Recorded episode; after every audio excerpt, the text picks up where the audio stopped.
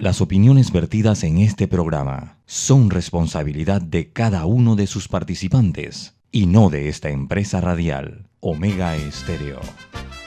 Son las 7 y 30 de la mañana, hora de un buen café y hora de Infoanálisis, el programa de información y análisis más profundo y actualizado de Panamá. Infoanálisis con Guillermo Antonio Adames, Rubén Darío Murgas y Milton Enríquez.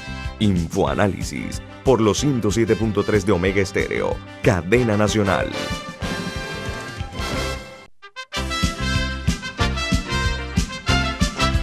Buen día, señoras y señores, bienvenidos. Esto es Infoanálisis, un programa para la gente inteligente. Hoy es 7 de septiembre del año 2021. Les recordamos que este programa es presentado por... Por Café Lavazza el favorito de todos los invitados que, que acudían a Infoanálisis presencialmente, eh, un café que usted puede encontrar en los mejores restaurantes y es un café para gente inteligente y presenta este programa. Gracias Camila, muy amable. Recuerden, ustedes pueden escuchar Infoanálisis a través de la cadena nacional Omega Estéreo que cubre el país de costa a costa y frontera a frontera también. Pueden hacerlo en la página web de Omega Estéreo, que es omegastereo.com, en la app de Omega Estéreo, disponible tanto en Play Store como App Store en sus televisores lo pueden sintonizar en el canal 856, canal de Tigo. También lo pueden hacer en sus celulares y en sus computadoras, vernos en vivo, en video, en Facebook Live, en la cuenta de Omega Stereo. Y si se perdió el programa de ayer o el de la semana pasada, hace un mes, hace tres meses, seis meses, todos están colgados en YouTube para que usted no se pierda una sola emisión de Infoanálisis. Hoy tenemos un invitado muy importante que vamos a hablar hoy sobre la seguridad en el país o la inseguridad, vamos a ponerla a la inversa, la inseguridad que nos está azotando de una forma brutal en este país. Vamos a hablar con una persona que tiene toda la autoridad para hacerlo porque tiene la experiencia y el conocimiento sobre este tema. Antes voy a darles a conocer los diarios eh, más importantes del mundo, como titulan en sus primeras planas. Comienzo en los Estados Unidos, donde dice que el récord de niños hospitalizados y muertes diarias en los Estados Unidos, producto de la variante Delta, avanza y las muertes crecen en un 131% en los últimos 30 días, en el último mes. El país registra un máximo diario eh, con 3.157 personas muertas por la COVID-19 y suma más de 200.000 casos. Se dice que la segunda ola eh, en eh, los Estados Unidos bate récords con 3.151 muertos, como dije, por la COVID-19. Y expresidentes y ministros de 26 países alertan sobre los ataques de Joe Biden, perdón, de Joe Biden, no disculpen, de Jair Bolsonaro, del presidente de Brasil, Jair Bolsonaro, a la democracia brasileña y advierten del peligro de la movilización que el gobierno promueve para este día de hoy sobre la Corte Suprema de Justicia y también contra el Congreso. Lo que temen es que el presidente Bolsonaro esté intentando dar un golpe de Estado. Por otra parte, en El Salvador hoy este país se convertirá en el primero en el mundo en adoptar la criptomoneda como divisa oficial, convirtiéndose en un laboratorio del Bitcoin mundial. Este es un paso que ha dado el presidente eh, Bukele al llevar a El Salvador a aceptar la criptomoneda como divisa oficial. Mientras la EMA, que eh, es la Agencia Europea de Medicamentos, comenzó ayer a evaluar la solicitud presentada por la farmacéutica Pfizer y BioNTech para la inyección de una dosis de refuerzo seis meses después de aplicada la segunda vacuna. Dice que esto en mayores de 16 años y espera anunciar sus conclusiones para las próximas semanas. Mientras los diarios de los Estados Unidos, los principales diarios de Estados Unidos, como titulan de la siguiente manera. El Washington Post, su principal titular es Estados demócratas y republicanos están cada vez más divididos sobre las regulaciones del voto. Dice que esa tendencia está exacerbando una creciente oposición a medida que los republicanos en los estados alrededor del país más recientemente en Texas imponen nuevas restricciones al voto, mientras los demócratas en otros lo que hacen es expandir el acceso a el tema del voto. Mientras el New York Times, la principal noticia en primera plana, dice, desde la cuna hasta la tumba, dice que los demócratas eh, se movilizan para expandir la red de seguro social. La ley de 3.550 billones de dólares, los legisladores comenzaron a redactar esta semana la misma. Dice que esto va a trastocar virtualmente a todos los estadounidenses en todas las partes de sus, eh, de sus vidas porque el presidente Joe Biden dice que necesitará el voto de tanto los demócratas como los republicanos del Senado, de casi todos en la Cámara de Representantes para lograr ese objetivo. Mientras el diario The Wall Street Journal, su principal noticia titular, dice, el rebote de los viajes denegados se estancan tras el... Eh, de negocio. Gracias, Camila. Los viajes de negocios se estancan tras el resurgimiento de la COVID-19. Las aerolíneas y los hoteles esperaban que los viajes de negocios se recuperarían, pero esas esperanzas se desvanecen en los Estados Unidos a medida que la variante Delta se esparce, forzando a las personas a posponer los viajes y sus planes de retorno a las oficinas para trabajar presencialmente y van a tener que continuar haciéndolo muchos desde sus hogares porque eh, esta situación de la variante Delta está creciendo en los Estados Unidos. Ahí termino con las notas de primera plana en los diarios más importantes de ese país. Y me dirijo ahora hacia República Dominicana, donde el gobierno de ese país donó ayer a Guatemala y Honduras 405 mil vacunas contra la COVID-19 del laboratorio AstraZeneca. En República Dominicana anuncia que han vacunado más de 5 millones 800 mil eh, dominicanos y cuenta con 350 eh, mil infectados y 4.008 fallecidos por la pandemia. Mientras en Perú, el presidente Pedro Castillo anuncia un acuerdo para instalar una planta de vacunas Sputnik V en Perú. El presidente peruano mencionó que el ministro de Salud dará mayores detalles sobre este acuerdo. Mientras en Guatemala, esto es realmente eh, importante. Dice que el 76.7% de los casos positivos de COVID-19 se detectaron en el país en el mes de agosto. Las personas no estaban vacunadas. Repito, 76,6% de las personas a las cuales se le encontró la COVID-19 no estaban vacunadas. La noticia agrega que el ministro de Salud va a analizar la aplicación de la tercera dosis o refuerzo de la vacuna contra la COVID-19 a sectores de la población en el año 2022. Y en Colombia, el Consejo de Estado estudiará eh, la tutela contra el, contra el presidente Iván Duque por no escuchar a la oposición en el Congreso. Con esta acción de tutela se pretende que el presidente sea convocado en el Congreso para que escuche a los líderes de la oposición colombiana. Mientras en México, la Cámara de Diputados discutirá hoy la ley de revocación del mandato. Aquí en Panamá dicen revocatoria, revocación del mandato del presidente de la República. Dicen que a partir de la pérdida de confianza en el cargo, se le aplicará esta medida una vez se apruebe, a cualquier presidente, obviamente. Y en Chile, el Ministerio de Salud informa que se han detectado 720 casos Delta. Las autoridades chilenas eh, dicen que son 170 casos que son activos y ayer se eh, registraron 435 nuevos casos para un total de 1.641.500 eh, afectados por la COVID y ahí hasta el momento, ayer se dieron en las últimas 24 horas 18 fallecimientos para un total de 37.108.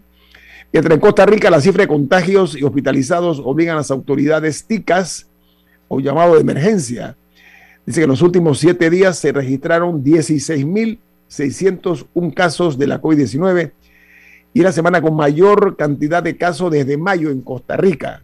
Las alarmas han sonado en el hermano país, hay que prestar mucha atención a eso. Y Uruguay, perdón, llega a su quinto día consecutivo sin fallecidos por la COVID-19. Eh, se anunciaron 133 casos nuevos y 15 personas solamente se encuentran en unidades de cuidados intensivos.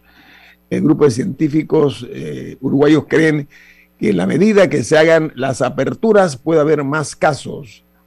Y cierro en Nicaragua, donde Daniel Ortega Saavedra ataca otra vez a la Iglesia Católica, a la oposición y a los Estados Unidos, al igual que a los banqueros.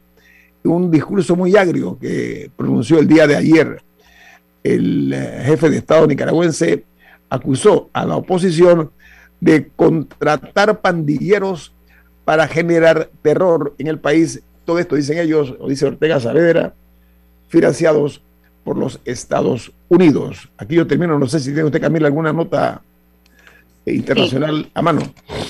Incluye a Panamá, pero igual es de, ámbito internacional.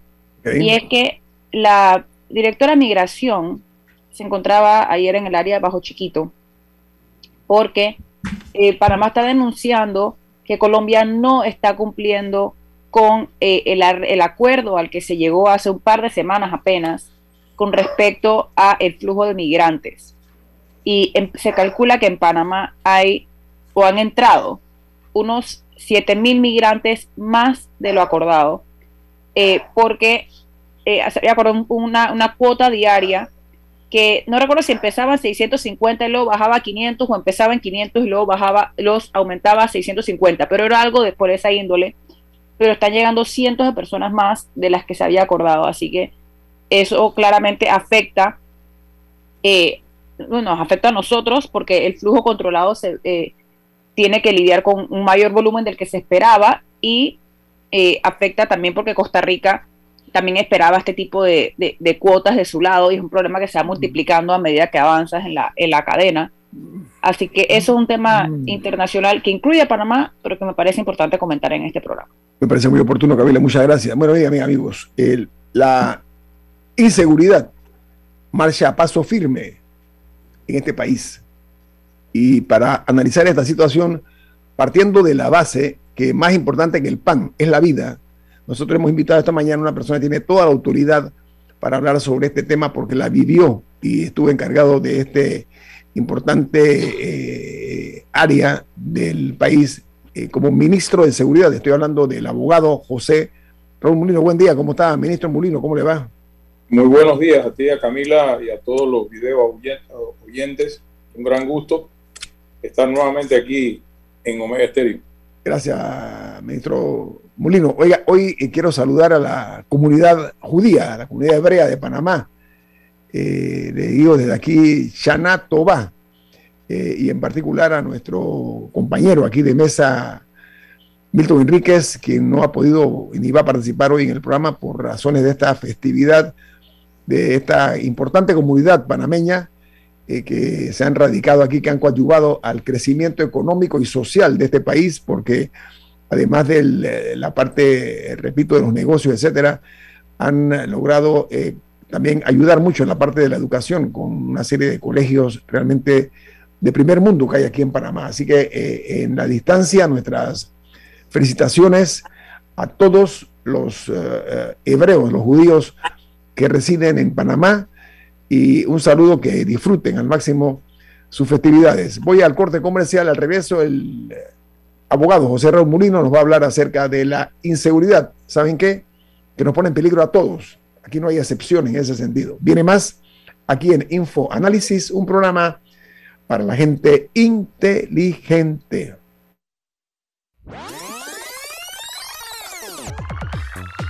Omega Stereo tiene una nueva app. Descárgala en Play Store y App Store totalmente gratis. Escucha Omega Stereo las 24 horas donde estés con nuestra nueva app.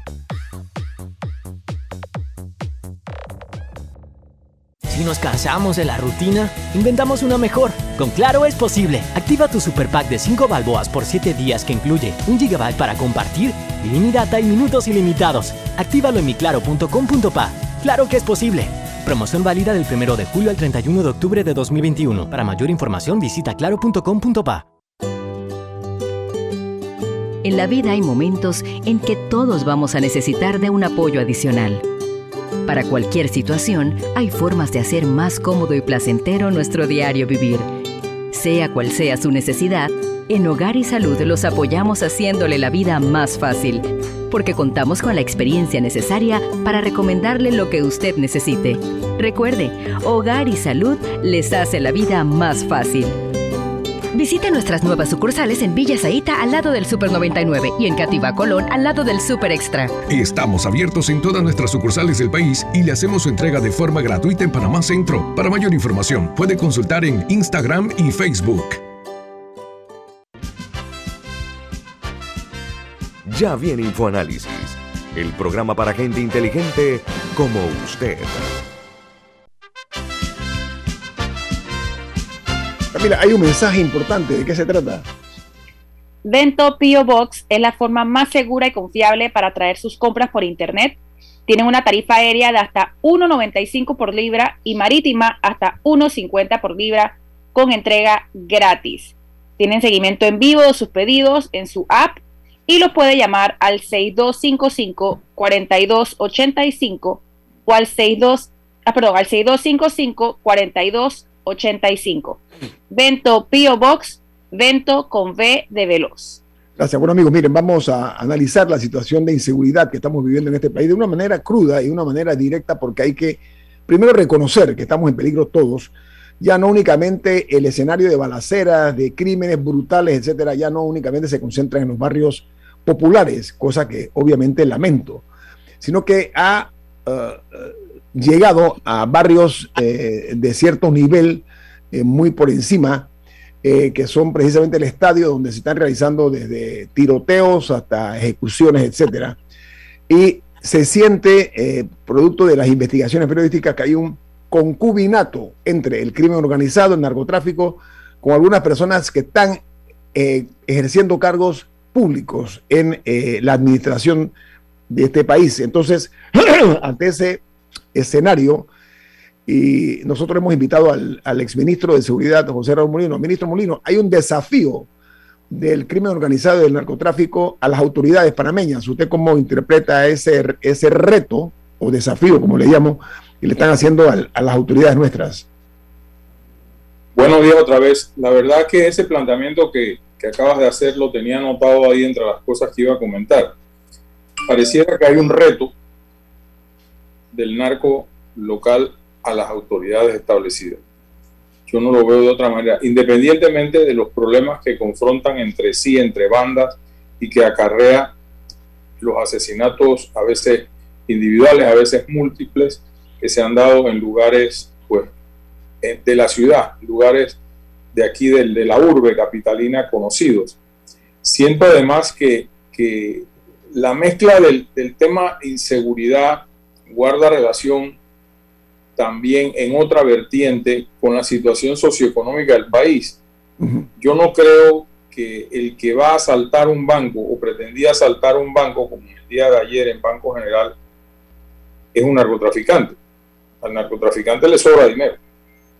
Esto es alguien osado, sin duda alguna, a lo mejor miembro de alguna pandilla o de algún grupo delincuencial que trató de robar un banco en un área pues, muy transitada, muy, muy conocida, que es Punta Paitilla, enfrentándose a la Guardia de Seguridad Privada, dejando un herido y por supuesto el pánico, el pánico en, en, el sector, en los clientes, en los empleados del banco, etcétera, que no es para menos. ¿no? Por otro lado, los, los, los, constantes y casi diarios asaltos a, a, restaurantes pequeños, medianos y grandes, yo, yo no creo que eso forma parte del, esquema del narcotráfico, porque reitero, eh, ¿cuánta plata puede tener un, un, una, un, restaurante en su caja menuda? Si hoy día la gente prácticamente no usa el dinero en efectivo para pagar transacciones a través de las distintas, por, las distintas formas tecnológicas con que uno paga, la clave, que el YAPI, que, que todas las demás fórmulas que existen para no usar el dinero en efectivo. O sea que yo creo que es un tema que hay que ver desde varias vertientes, no nada más la vertiente del narcotráfico que por supuesto preocupa. En adición a esto, el gobierno se pasó, o los miembros del gobierno se pasaron 10 años en oposición, siendo los sabelotodos y los críticos mayores en materia de seguridad. No había decisión que se tomara que ellos no opinaran en contra. Y ahora están en el gobierno, muchos de los opinólogos de antes, y no saben qué hacer no, inventan un cuento, inventan otro, le echan la culpa al gobierno anterior y por ahí nos vamos. Yo creo que es un tema muy delicado en adición a lo que menciona con, con, con, con las evidencias que salen a la vista públicamente de que muchas de las personas vinculadas o que tienen que ver con los acontecimientos recientes han formado o forman parte de la planilla estatal, de la planilla legislativa o de alguna planilla municipal. Yo siento que eso, es supremamente delicado porque no es verdad que esas personas nada más se dedican a lo que sea que sean sus funciones en, esa, en esos estamentos del Estado. Yo creo que en esos órganos del Estado, perdón. Yo creo que el ser asistente o secretario de un diputado te da una coraza lo suficientemente protectora para andar por ahí, ir a Punta Coco, hacer visitas y nadie reporta hasta ahora que pasa algo, es que alguien se mete, investiga la planilla y se dan cuenta que hay personas vinculadas con diputados que están en esto. Yo no quiero con esto presumir la culpabilidad de nadie, pero son temas o son indicios que hay que tomar muy en cuenta en el, en el análisis integral de la estrategia de seguridad país del país que debe, debe llamar una reflexión profunda al señor presidente de la República, porque el país no es nada más el COVID-19, no es el proceso de vacunación por más bien que se esté llevando. El país forma parte, forman parte de la agenda del país el tema de la seguridad, el tema de la concertación de temas importantes. Lo que sucedió ayer con el Tribunal Electoral en la Asamblea. O sea, tenemos una mesa servida de problemas y yo no encuentro que haya una estrategia para resolver ninguno o para afrontar ninguno de manera coherente con resultados visibles. Muy por el contrario, siento que se está deteriorando la seguridad en el país y con el pretexto de que todo es crimen organizado, que no lo es a mi juicio, pues eso es... ¿por, qué, ¿por, qué, dice usted eso, ministro? Perdón, ¿por qué dice que no lo es? Eh, cuénteme esa parte. Porque no creo que todo lo que está pasando tiene que ver con crimen organizado. Definitivamente, definitivamente. Yo no manejo, ya, no hay estadísticas ni yo las tengo, pero, pero no, no, no, no me hace ningún sentido que todo lo que sucede es crimen organizado. Entonces, ¿qué puede, ser, ministro, ¿qué puede ser, ministro Molino? ¿Qué puede ser entonces si no es nada más crimen organizado? ¿qué, qué puede ser? Delincuencia común, delincuencia común. Ayer el, el procurador de la Nación, creo que fue ayer, lo escuché, eh, hablando del tema, diciendo que, bueno, lo que pasa es que ahora los maleantes o los narcos se han mudado a sectores públicamente más conocidos y más abiertos y que antes esto pasaba en los barrios en los barrios eh, eh, marginados o, barrios más alejados del, centro de la ciudad. Yo creo que es una, es una curita muy, muy mal puesta, ¿no? O sea, quiere decir que si estos, si estos asesinatos se daban en esos sectores, pues había que tolerarlo en alguna manera, permitirlo, o no pararle la, la, importancia que tiene hoy día, pero si se da en Punta Paitilla, sí. Entonces, eh, yo creo que lo sucedido ayer es, un, es una alarma en un banco. Yo espero que eso no tenga ningún tipo de relación con lo que sucedió en ese mismo banco en el fin de semana. Espero que no, y no lo creo, porque es una actitud soberanamente, eh, eh, como te digo, temeraria para tratar de llegar a un banco amenazar la seguridad echar un pocotón de tiros con arma pesada. Pero por otro lado, veo avanzando el concepto del sicariato. El sicariato, lo que pasó en la Fernández de Córdoba es sicariato. Eso, tiene la estampa, en la huella digital del, del sicariato. Y preocupa mucho más que la situación socioeconómica del país derive hacia otras cosas secuestro, la extorsión, porque eso ha pasado, o sea, nosotros no estamos inventando el libro. Eso era uno, o es uno de los problemas importantes en países amigos como Colombia, en países como Perú, en donde hay una actividad narcodelictiva importante que se diversifica. Bueno, yo me encargo del sicariato, tú te encargas del tránsito, del tráfico, yo me encargo de la extorsión y todo a una caja común. Esas son cosas que hay que tener muchísimo, muchísimo cuidado y siento que el gobierno no, no, no, está, no está tomando las medidas para revisión de su estrategia de seguridad y sobre todo para hacer un análisis de quién sirve y quién no sirve en la misma. O sea, yo, creo que, que, hay situaciones que ameritan cambios profundos y no con esto estoy apelando a que muevan a nadie, pero sí yo creo que tiene que haber una revisión integral y sobre todo un análisis de confiabilidad en las entidades importantes, sobre todo en la Policía Nacional. Los otros estamentos no tienen la presencia ciudadana que tiene la Policía Nacional. Sin embargo, a, mí me sorprende, y lo he dicho muchas veces en este distinguido programa, la barbaridad de droga que están, que están tocando. Y sobre todo hay un punto en Punta Burica. Punta Burica es en el último punto de la provincia de Chiriquí, limítrofe con Costa Rica. Eh, cuando yo era ministro instalamos ahí una estación naval, precisamente para proteger esa área que ya era problema en mis tiempos con los barcos pesqueros que transitaban de Costa Rica hacia Panamá cargando droga o intercambiando droga en alta mar. Bueno, esa base naval, que fue una, un apoyo, una donación de Petroterminales de Panamá, una empresa mixta del Estado panameño, ha servido de mucho. Veo que allí en Punta Burica, en esa área, los cargamentos de droga son de una tonelada para arriba. Y eso es muy preocupante porque eso era droga que parecía que iba pasando pero alguna colaboración tuvo que tener a costa de un, valor, de un precio. Entonces, estas cosas te desestabilizan regiones como la del Barú, que es un pueblo que, merece mejor suerte de la que ha tenido en, décadas y que amerita un replanteamiento. Y yo, yo, siento que no lo estamos teniendo. Yo siento que el país va ni siquiera en piloto automático porque no hay piloto que lo enchufe. No, y hay, hay otros elementos eh, que se le suman a esta ecuación. Por ejemplo, ha habido cuestionamientos al órgano judicial y de hecho eh, se presentó una denuncia ante el Ministerio Público contra un juez que había firmado la libertad a un líder de una banda, al señor José Cosio, que estaba en libertad transitando por el país cuando eh, se, suponía que debía estar en Punta Coco.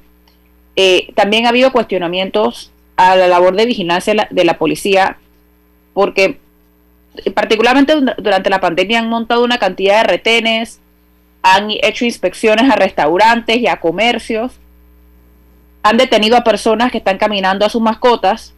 Sin embargo, en el caso de la vía Fernández de Córdoba ocurrido, creo que fue el sábado, los sicarios estaban, o los, estaban en un auto que había sido eh, robado a una persona asesinada en 2019. O sea, que estuvieron dos años con ese vehículo dando vueltas por el país de una persona víctima de un homicidio, un auto robado de una persona víctima de un homicidio. Además de eso, uno de ellos había sido llevado a La Joya por un caso de homicidio y un año después había salido. Y así una serie de cosas que, que no es solo la policía, eh, lo cual obviamente dificulta un poco el panorama. ¿Cuál, es la, ¿Cuál es un poco la relación que hay entre entre las, las diferentes entidades responsables.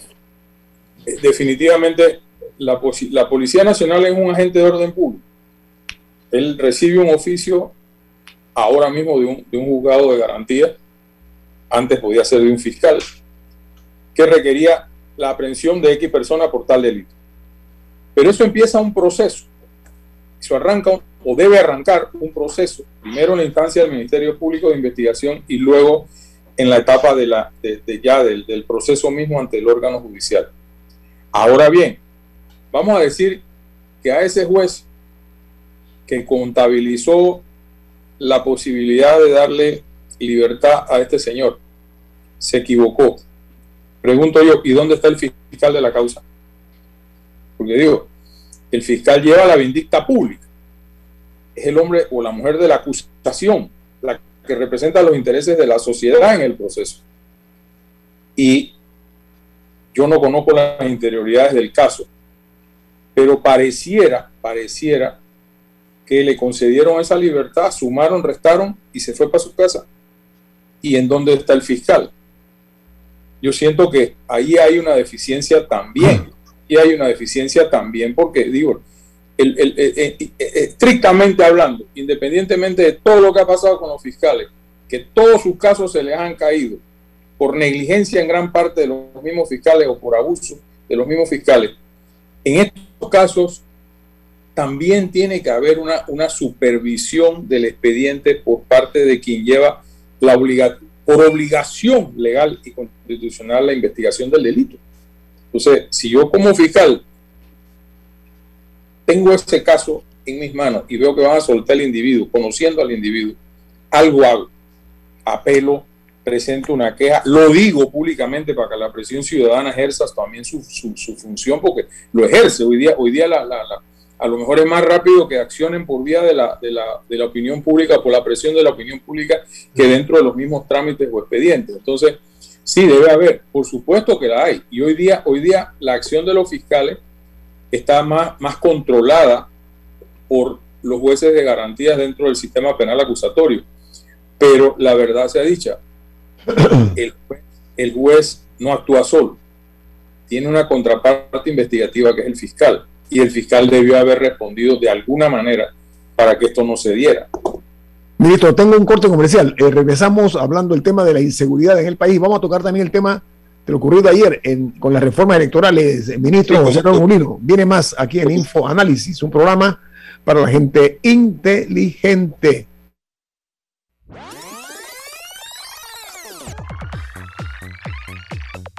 Omega Stereo tiene una nueva app. Descárgala en Play Store y App Store totalmente gratis. Escucha Omega Stereo las 24 horas donde estés con nuestra aplicación 100% renovada. Si nos cansamos de la rutina, inventamos una mejor. Con Claro es posible. Activa tu super pack de 5 balboas por 7 días que incluye un gigabyte para compartir, ilimitada y minutos ilimitados. Actívalo en miclaro.com.pa. Claro que es posible. Promoción válida del 1 de julio al 31 de octubre de 2021. Para mayor información visita claro.com.pa. FID Cleaning Services Panamá, especialistas en limpieza comercial con más de 15 años de experiencia. Nuestro personal debidamente capacitado le atenderá todas sus necesidades. Utilizamos productos biodegradables. Nuestro plan de limpieza ofrece valores agregados como atención a gerencia, ejecutivos y nebulizaciones Llámanos al 360-3429 o escríbenos al 6302-9775. 6302-9775. Síguenos en nuestras redes sociales, arroba FYD Panamá. Oye, ¿tú ya te vacunaste? No, aún lo estoy pensando. Pero si las vacunas son una esperanza de volver a una vida normal y salvar vidas. Hoy desde Panama Ports queremos enviarle un mensaje a los panameños. Vamos todos a vacunarnos como un país que quiere salir adelante, con positivismo y buena actitud. Por eso, ponle el hombro al COVID-19 para que juntos podamos salir adelante. Presta atención a los lugares y días donde estarán vacunando. Panama Ports, 25 años unidos a Panamá. Ya viene InfoAnálisis, el programa para gente inteligente como usted.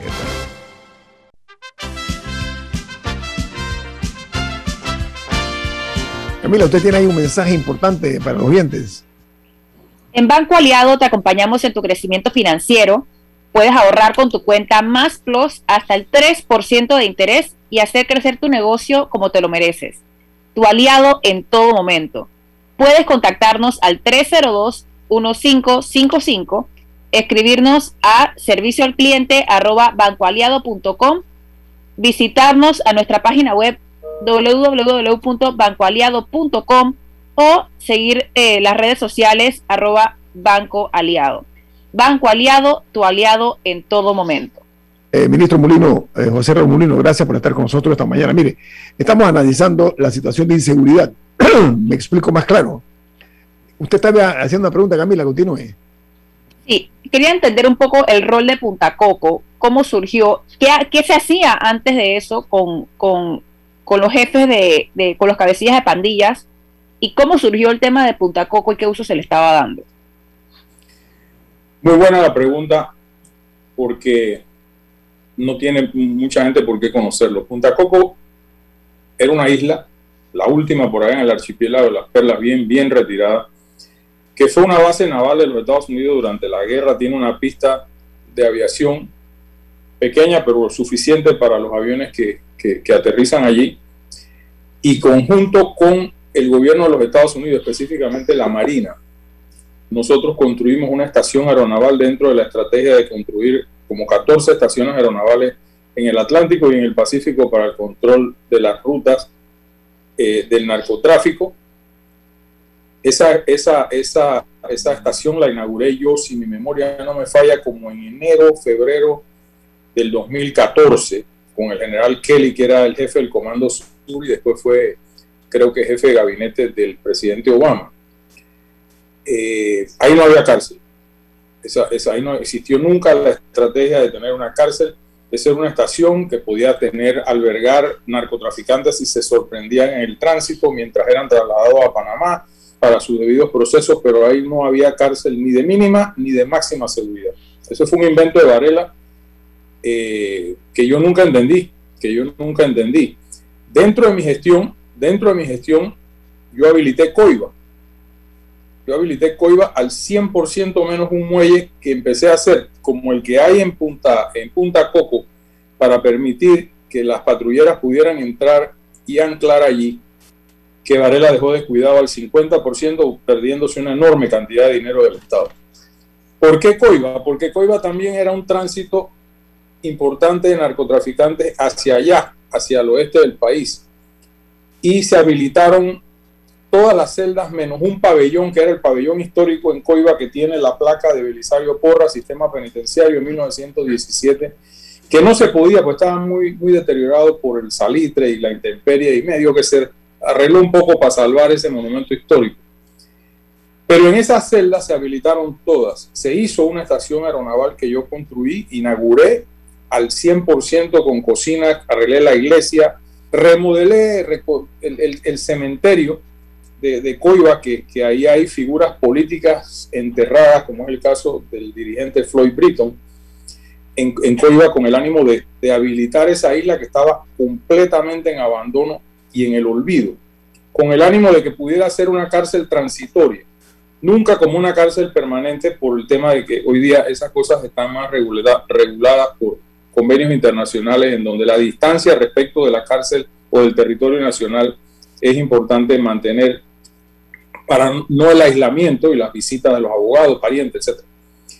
Yo nunca entendí Punta Coco como una cárcel estratégica, eh, salvo la, por la distancia, y tener seis, seis eh, eh, celdas, que creo que es lo que tienen ahí, pues lo cierto es que de ahí no se puede escapar nadie por la lejanía y, y, por todos los peligros inherentes al mar.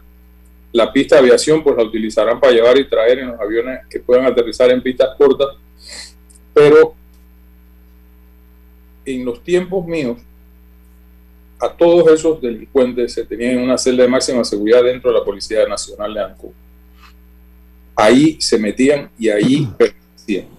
¿Dónde, o sea, si se capturaba a la cabeza una pandilla, ¿qué se hacía con esta persona? Eh, se mandaba a la Policía Nacional de Balboa. Y ahí hay una celda de máxima seguridad en abajo y ahí se ponían. Ahí convivieron este, convivió Cholo Chorrillo, convivió un chino que también era traficante, uno que era paralítico, que no me acuerdo cómo se llamaba, pero era uno de los traficantes de droga al menudeo más importante de la ciudad de Panamá. Ahí tuvimos como cinco o seis de los más importantes capos de distribución. Ahora, pero es, es conveniente tener a estas personas tan con tal cercanía a la, a la policía. No, en aquel momento no había ninguna cárcel de máxima seguridad. Yo construí la Gran Joya, que sí tiene pabellones de alta seguridad. Pero bueno, en la Gran Joya dirán que viene el problema de la corrupción de los custodios, de la, de la, de la fuga que se han dado. En la Gran Joya, salvo corrupción de por medio, no se puede escapar ningún preso. Y es una cárcel hecha con reglas y reglamentos de los Estados Unidos, porque mi interés era poder licitar esa cárcel para una administración privada y quitarle al Estado el compromiso y el, el costo que eso tiene al año. Y se hizo una inversión ahí de 160 millones de dólares más o menos y construimos la nueva joya. Ahí está, con, con, con, con ¿cómo se llama? Con eh, celdas de mínima, de media y de máxima seguridad, en donde créeme lo que pueden estar dignamente bien custodiados. Ministro, Ahora, ¿hay eh, algo, yo, quiero retomar, Camila, yo quiero retomar el tema, permiso, porque aquí, eh, para efecto de hay una generación que desconoce algunas cosas y creo que es nuestra responsabilidad traerlo a colación. Durante muchos años, eh, la isla penal de Coiba fue el refugio, por, no decir la, la, manera como se castigaba a ciertos delincuentes, se le enviaba a la isla penal de Coiba durante muchos años. El concepto de las islas no es nada nuevo en Panamá. Pero, por ejemplo, se utiliza en otros países. Voy a poner un ejemplo y nada más. El Perú, el más sanguinario de todos los líderes guerrilleros, se llama Abimael Guzmán. El gobierno peruano, con Alberto Fujimori, lo mandó a una isla en el Callao, eh, en la cual ha permanecido detenido durante muchísimos años. eh, Abimael Guzmán, que era el de Sendero Luminoso, para efectos nada más eh, eh, de puntualizar. En Panamá entiendo que el concepto de Isla Coco o de Punta Coco, usted ha expuesto muy claramente, porque era desconocimiento de la mayor parte de nosotros, cómo fue que se dio esa, esa construcción de esa isla, con lo que usted está diciendo, un buen muelle, la celda de seguridad, etcétera.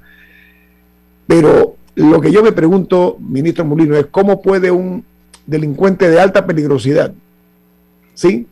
Salir de allí, de esa isla, que usted acaba de decir, ese mar embravecido, etcétera, que es muy difícil, está una hora después de la isla, eh, ¿dónde está? Eh, es después de, de, Piña. De, Piña, ¿no? Es como una hora antes de llegar a, Punta Piña.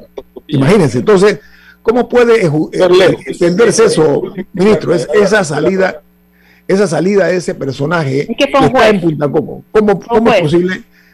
¿Cómo fue? Explíqueme. Salir, salir él por sus propios medios es imposible. Yo me imagino que al, conmutarle a él, al contabilizarle los días y decir al juez, póngase en libertad, giraron un oficio y en algún avión del servicio aeronaval lo fueron a buscar.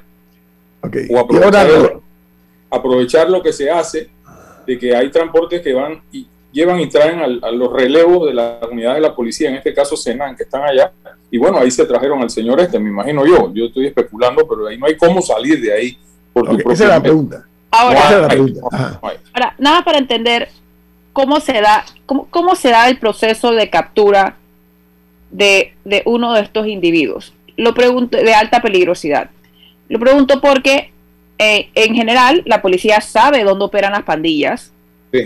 En teoría la inteligencia policial debe saber dónde residen. ¿Cómo funciona el, el tema de, de, la captura de uno. ¿En o sea, ¿cómo se decide eso? ¿Tiene que ocurrir algo para que lo puedan hacer? ¿Cuál es la cadena de mando? Creo que es algo que no, es de, no, es de mucho conocimiento público, pero creo que es interesante para la audiencia conocerlo. en, dos minutos, en dos minutos, porque tengo un corte. Adelante. Todo hay que hacerlo judicializado.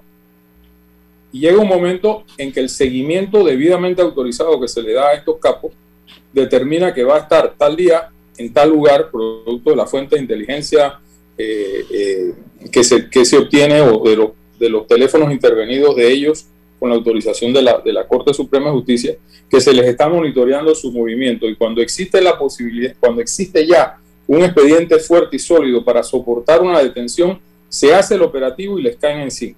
Así como pasó en Coronado, no hace mucho que se llevaron como a seis capos juntos y ha sucedido mucho. Yo fui a muchos de esos operativos como ministro en la madrugada y la verdad es que es impresionante cómo se maneja la coordinación. Ahí, ahí presente está el fiscal que le toque la causa, en este caso de droga. En mi tiempo no había el crimen organizado, se hizo un poquito al final del gobierno, pero ciertamente no es que a mí se me antoja irlo a buscar y lo recojo. No, no, eso tiene que ser un problema, un, tema muy, muy judicializado porque se te cae el expediente.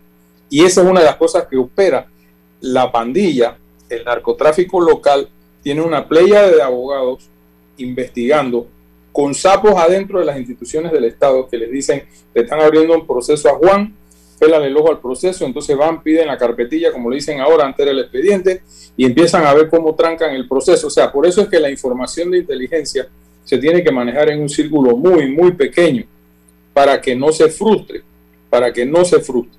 La ley de crimen organizado permite mucha, mucha acción de esta naturaleza para poder preservar lo que se va a hacer. Si no, si no, esa gente tiene todos los recursos del mundo para penetrar, infiltrar, sapear y tener todas las herramientas para que nunca los agarren en definitiva. Ministro, su, su opinión es tan certera que en México, que dice que es un estado fallido, el narcotráfico contrata a exmiembros del ejército y de la policía, los mejor preparados, tienen abogados importantes, tienen contables, sistemas contables con contadores muy eh, prestigiosos. Así que estamos muy claros acerca de los alcances que tiene ese pulpo o esa, esa cabeza eh, que, realmente tiene tantos tentáculos, ¿no? Vamos al corte comercial, ministro. Le quito unos minutos más al regreso porque quiero que tenga la amabilidad de hablar. Vamos a hablar del tema de las eh, reformas electorales y lo que está ocurriendo lamentablemente en ese terreno. Vamos al corte comercial. Esto es Info Análisis, un programa para la gente inteligente. Omega Stereo tiene una nueva app. Descárgala en Play Store y App Store totalmente gratis. Escucha Omega Estéreo las 24 horas donde estés con nuestra aplicación totalmente nueva.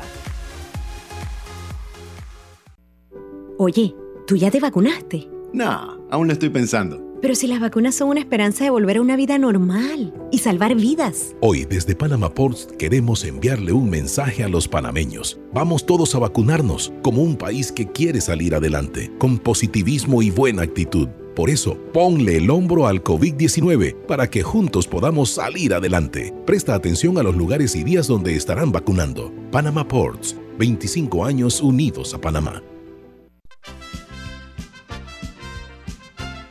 La gente inteligente escucha InfoAnálisis. Los anunciantes inteligentes se anuncian en InfoAnálisis. Usted es inteligente. Llame al 269-2488 y todos lo sabrán. InfoAnálisis, de lunes a viernes de 7 y 30, 8 y 30 de la mañana, en donde se anuncian los que saben. ¿Les suena esto? Ofertas, pedidos, facturas, órdenes de compra, entrega, contratos, recibos, etc. Los documentos importantes están ahí, en algún lugar. Ojalá supiera dónde y cómo encontrarlos cuando realmente los necesita, sin perder tiempo. Ha llegado la hora de la gestión documental electrónica. Los documentos se escanean y guardan digitalmente de forma automática y centralizada. Llámenos al 209-4997 para un demo sin compromiso. Solutexa, expertos en digitalización y gestión documental. Ya viene InfoAnálisis, el programa para gente inteligente como usted. Amigos, el tema electoral no puede escapar eh, en este momento tan crítico que estamos viendo que se está tornando una iniciativa feliz, que es cambiar, darle un giro a la forma como se realiza eh, la, el ejercicio de la democracia a través del voto.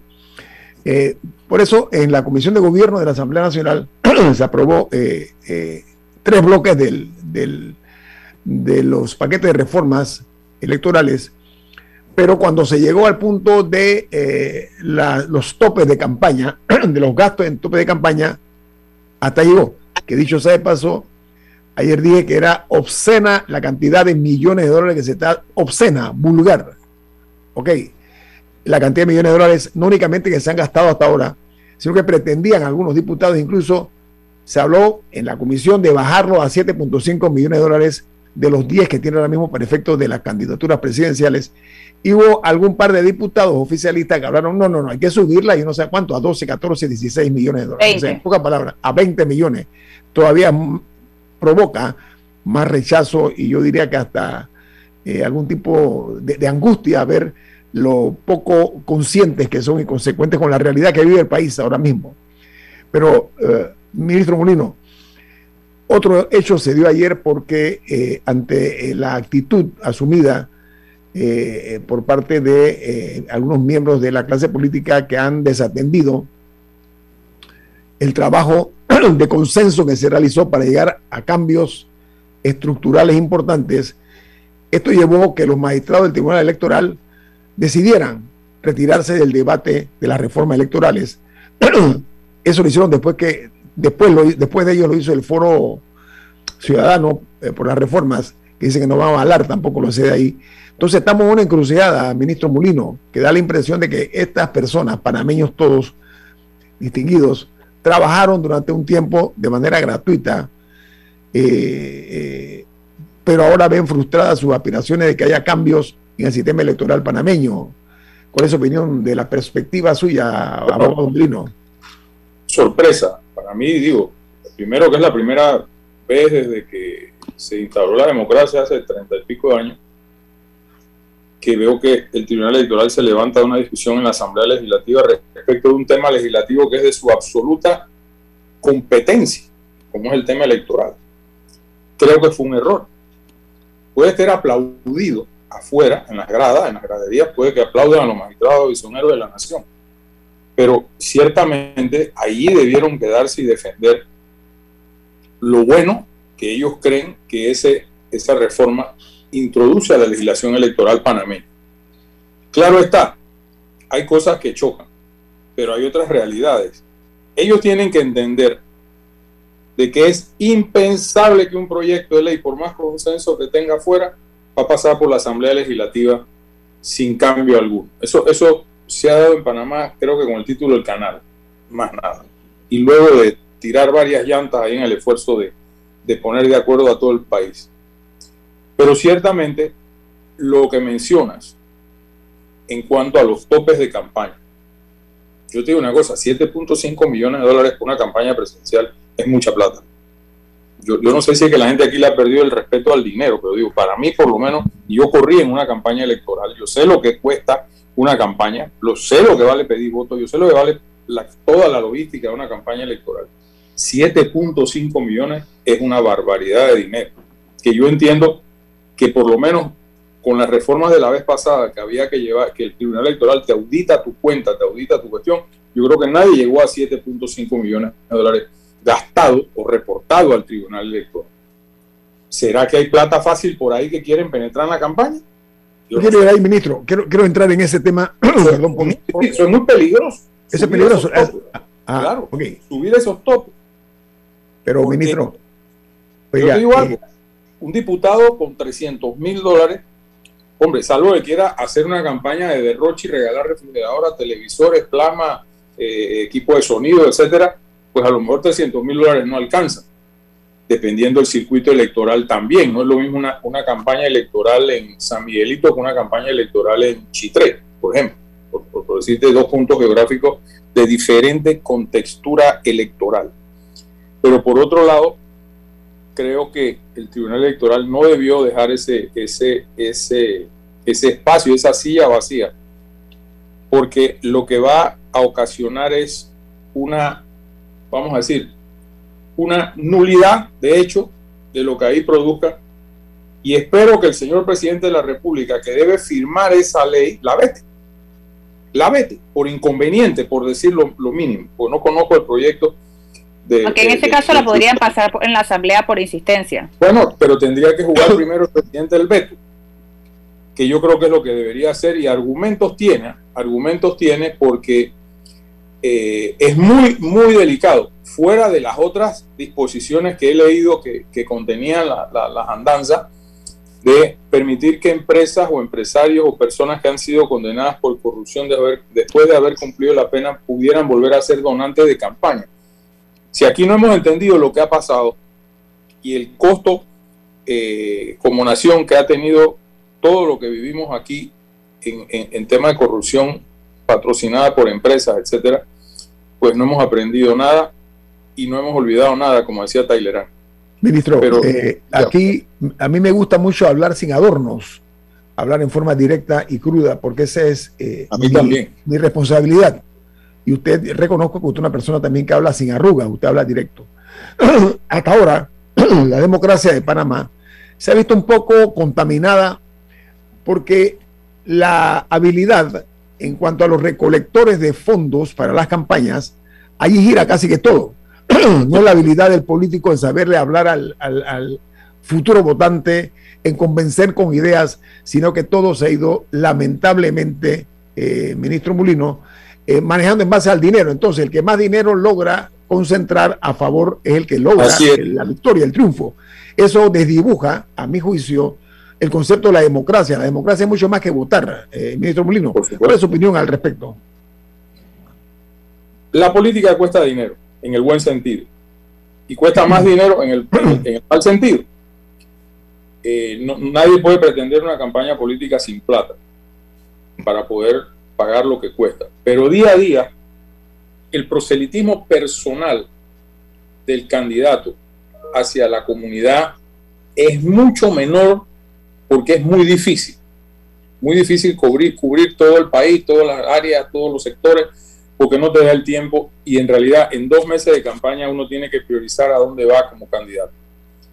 Pero, pero es bien importante destacar que esa política puerta a puerta se mantiene, pero también se mantiene la otra, que es la que manejan los activistas del voto, los que te consiguen los votos a cambio de un dinero. Eso lo sabe el Tribunal Electoral y lo sabe todo el país. Ahora bien, yo siento que la permisibilidad. Yo, yo fui candidato y lo digo por mi experiencia. Yo abrí una cuenta como manda la ley en el, en el Banco Nacional y a mí me llamaba el Banco Nacional dos o tres veces a la semana para decirme que el cheque tal, el esto de qué se trata, el otro. Y yo tuve que presentar un estado financiero entre los 15 días después de cerrada la primaria de todos los gastos de mi campaña y después ir a absolver allá mil preguntas que me hicieron hasta que me dieron un finiquito total de que todo está en orden. Pero ciertamente al Tribunal Electoral se le, se le, se le, se le imposibilita estar detrás de todo, o presente, omnipresente en todo, a pesar de que hay normas nuevas que entraron a regir en la campaña pasada. Por ejemplo, el Tribunal Electoral contabiliza cuánto cuesta una manifestación, una concentración, por ejemplo. Y si tú, tú dices, yo reunía dos mil personas en la, en, la, en la Plaza Porra y eso me costó 25 mil dólares, te sale mentira, porque vale tanto por metro cuadrado de personas y usted no pudo haberse gastado más de 2 mil dólares en esa, en esa manifestación. Igualmente, cuando se hacen comidas, por ejemplo, que, se hace, pues digo, tú tienes una concentración en el interior y tienes que darle comida a la gente que bajan de los distintos campos. El Tribunal Electoral, con los índices de Acodeco, por lo menos en mi tiempo, te dice, bueno, el plato de sancocho no puede costar más de 2 dólares. Yo no voy a meter a 7 dólares un plato de sancocho en la contabilidad que yo le presento al tribunal. Si fulano de tal, Ciñito Adame me hace una fiesta en su casa de playa y me patrocina un almuerzo a mis amigos, ¿para cuántas personas? Para 20 personas, eso vale a tanto por persona. Tengo que reportar lo que me donaron con el almuerzo, o sea que hasta la donación en especie me contabilizan. O sea, sí hay controles, sí hay controles. Lo que yo no creo que puede eh, soslayar ningún tipo de reforma es el dinero sucio, el dinero que juega en la paralela en cash, porque ahí es donde está el peligro. Yo, yo no creo que, que ningún... Yo, primero que todo, la campaña del 2024 va a ser una campaña a fuerza, tiene que ser austera, porque la gente no está tampoco para regalar plata para política, y para política menos, ¿no? Si las Teletón se han visto afectadas, imagínate la campaña política del 2024. Entonces, que a mí me digan. Pero recuerda que eso para mucha gente no es gasto, es inversión, entre comillas. Es, es, bueno, pues, está bien. Pero igualmente, ese, esa inversión que tú mencionas está regulada. O sea, ya no puede llegar la persona y te da dos millones de dólares porque no puede hacerlo. Porque no, la ley no le permite los topes por donantes. Ayer creo que el diputado Juan Diego Vázquez explicó más en detalle el cuánto puede donar cada persona respecto de campañas para diputado, para alcalde, para presidente. Entonces esas cosas también tienen un control. Okay. Pero lo que me preocupa a mí es el dinero que va por la paralela. El dinero que no se... El dinero en los cartuchos. ¿Y ese dinero quién lo provee? ¿Quién provee el dinero sucio? El que está en negocio turbio. Sí. Y ese es el peligroso. Ese es el peligroso que, oye, ustedes vieron, yo sí lo vi porque yo sigo la política de Colombia, la, la presentación que hizo el presidente, el expresidente Pastrana ante la Comisión de Paz de Bogotá la semana pasada. Impresionante, la recomiendo. Ahí sacó dos cartas. Una de Gilberto Rodríguez Orejuela y la otra era de otro, otro de estos otro capo, otro, otro, capo, capo sí, donde Ajá. le dieron plata a Samper. Así es. Y yo estuve, yo estuve presente como jefe de misión en el cambio de gobierno de César Gaviria a Ernesto Samper, cuando dos días después de la comisión, Pastrana soltó los los narcovideos, los narcocassettes, porque eran cassettes en ese tiempo. Y ahí arranca la triste historia de Colombia del proceso 8000, donde todos sabemos en qué terminó y cómo terminó y todas las consecuencias negativas para la institucionalidad política de Colombia, que es un país que tiene años luz más institucionalidad política que nosotros. Y cultura Entonces, política. Digo, esa es la plata que daña. Esa es la plata que daña. Y cuando tú lees, por ejemplo, en Colombia, que hay que usarlo de referencia porque ya han vivido y han sufrido estas cosas cuando tú lees el libro de Santiago Medina, La verdad sobre las mentiras, él era el tesorero de Samper y echa todo el cuento. Cómo con los carteles de Medellín y del otro, del otro, del otro, planearon las donaciones, etcétera, etcétera. ¿Eran otro tiempo? Sí, verdad. La plata y los controles no habían como pueden haber ahora. De los bancos, etcétera. Pero digo, el, el, el dinero sucio, lo único que puede esperar en una campaña es resultado sucio. Y candidato lamentablemente el tiempo nos está asfixiando. Muchas gracias por su participación aquí. José Molino, ha sido muy amable. Un placer analizar con ustedes. No se cambien de estación. Viene Álvaro Alvarado y su programa Sin Rodeos. Han sido ustedes muy amables. Nos vamos. No, y este programa fue presentado por Café Lavazza, un café para gente inteligente y con buen gusto. Nos vamos y nos vemos. Ha terminado el infoanálisis de hoy. Lo esperamos mañana, de 7 y 30 a 8 y 30 de la mañana, para compartir la información y el análisis más profundo e ilustrado de Panamá. Infoanálisis con Guillermo Antonio Adames, Rubén Darío Murga